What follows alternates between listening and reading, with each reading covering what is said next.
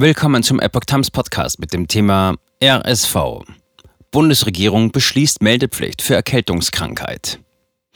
Ein Artikel von Oliver Signus vom 4. Juli 2023. Eine Neuerfassung des Infektionsschutzgesetzes soll am Freitag den Bundesrat passieren. Die Ampelkoalition begründet ihren Vorstoß mit einer Verbesserung der Datenlage, um eine Überlastung des Gesundheitssystems rechtzeitig erkennen zu können. Die Ampelkoalition hat die Meldepflicht für das respiratorisch-synzytialvirus RSV auf den Weg gebracht. Das berichtet die Ärztezeitung. Eine entsprechende Änderung des Infektionsschutzgesetzes hat der Bundestag bereits Mitte Juni verabschiedet. Den Bundesrat soll das Gesetz am Freitag, 7. Juli passieren.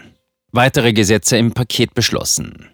Nachdem Vakzine gegen das Virus in Europa zugelassen worden seien, schafften die Regierungsfraktionen nun die Voraussetzung für eine Impfstrategie, so die Ärztezeitung weiter.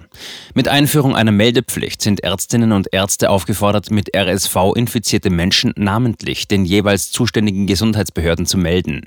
Mit dem Antrag zur Änderung des Infektionsschutzgesetzes wollen die Regierungsfraktionen auch ein Arzneimittelengpassbekämpfungs- und Versorgungsverbesserungsgesetz ALB-VVG beschließen.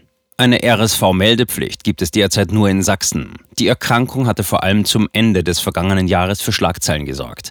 Eine hohe Anzahl erkrankter Kinder und eine deutliche Überlastung pädiatrischer Kliniken sei nun ein Grund für die Meldepflicht. Es bedürfe eine Verbesserung der Datenlage, um frühzeitig etwaige Überlastungen des Gesundheitssystems zu erkennen. RSV spielt Rolle bei internationaler Gesundheitsüberwachung. Die Meldepflicht solle aber auch den öffentlichen Gesundheitsdienst dazu befähigen, zielgerichtet und frühzeitig Ermittlungen und Maßnahmen vor Ort durchzuführen und zu ergreifen, um ein Ausbruchsgeschehen einzugrenzen und weitere Verbreitung zu verhindern. Aus der Antragsbegründung geht laut Erste Zeitung auch hervor, dass die Ampelfraktionen die Zulassung mehrerer RSV-Impfstoffe in absehbarer Zeit für möglich halten.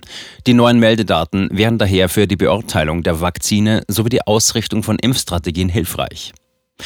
RSV gewinne als der häufigste Atemwegserreger bei Kleinkindern und wegen des Fortschritts in der Impfstoff- und Prophylaxeentwicklung zunehmend an Bedeutung bei der internationalen Gesundheitsüberwachung. Corona-Maßnahmen haben RSV unterdrückt. Die Neufassung des Infektionsschutzgesetzes soll noch vor dem Herbst in Kraft treten, heißt es in einer Antwort der Bundesregierung auf eine kleine Anfrage der CDU-CSU-Fraktion im Bundestag. Das RS-Virus taucht dann als Ergänzung meldepflichtiger Krankheiten im Paragraph 7 des Gesetzes auf. Seit dem 1. November 2022 seien rund 44.000 Kinder stationär wegen RSV behandelt worden. Die Regierung räumte in einer ihrer Antworten auch ein, dass bedingt durch die Corona-Maßnahmen eine fast vollständige Unterdrückung der Übertragung von RSV dazu geführt habe, dass sich der Anteil an empfänglichen Kindern im Kleinkindalter ohne Erstinfektion über die Zeit erhöhte. Ob es im kommenden Herbst, Winter zu einer erhöhten Welle an RSV-Infektionen sowohl bei Kindern als auch bei Erwachsenen kommen könne, ist aus Sicht der Bundesregierung zum aktuellen Zeitpunkt nicht möglich, fachlich fundiert abzuschätzen. Welche Maßnahmen ergriffen werden müssten, hänge von der jeweiligen Lage ab.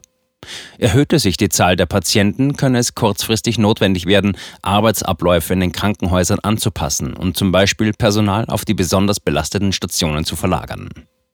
Da es seitens der Ständigen Impfkommission STIKO keine Impfempfehlung gegen RSV gebe, sei eine Impfkampagne zur Inanspruchnahme einer RSV-Impfung zum gegenwärtigen Zeitpunkt nicht sinnvoll.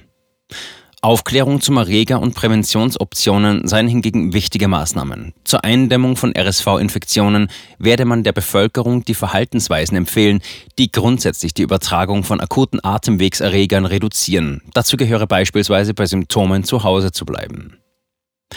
Zwei tote Kinder stoppten Impfstoffentwicklung für Jahrzehnte.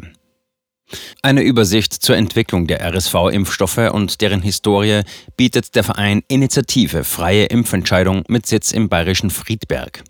So ist zu erfahren, dass die Suche nach Impfstoffen gegen die 1956 entdeckte Erkältungserkrankung bereits seit Jahrzehnten im Gange ist, mitunter auch mit tragischen Auswirkungen.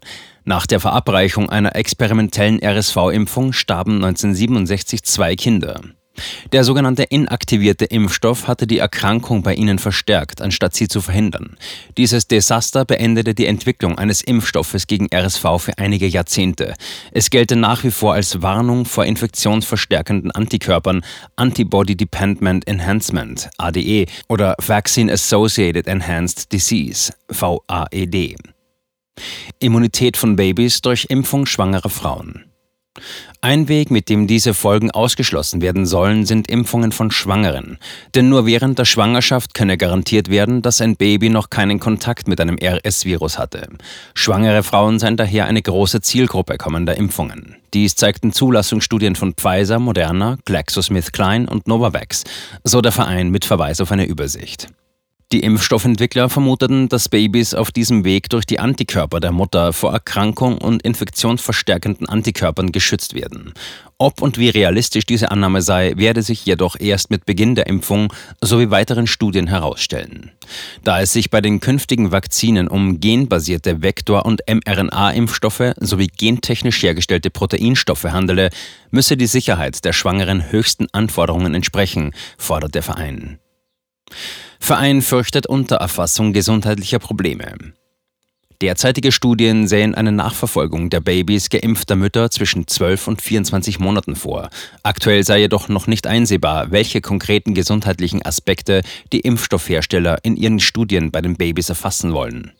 Entsprechend den laufenden Studien würden die Ergebnisse dazu kaum vor 2024-2025 veröffentlicht.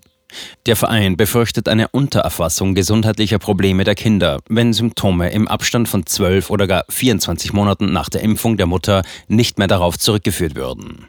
Die aktuelle Debatte um Langzeitfolgen von Covid-19-Impfstoffen, wo ein kausaler Zusammenhang zumeist selbst bei einem nahen zeitlichen Bezug von wenigen Tagen pauschal abgesprochen wird, lässt zumindest Zweifel an der sorgfältigen Prüfung über einen derart langen Zeitraum aufkommen, sieht der Verein die derzeitige Situation kritisch.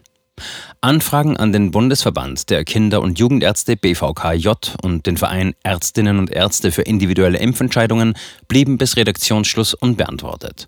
Sobald die Stellungnahmen vorliegen, wird der Text entsprechend ergänzt.